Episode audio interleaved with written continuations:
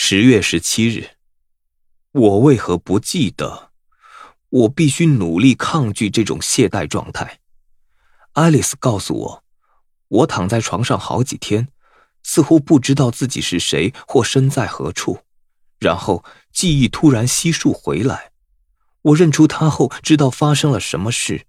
这是失忆神游症，第二幼年期的征兆。他们是怎么说的？老糊涂。我可以看到自己正一步步变成老糊涂。一切是那么残酷的合乎逻辑，这是加快所有心智程序的结果。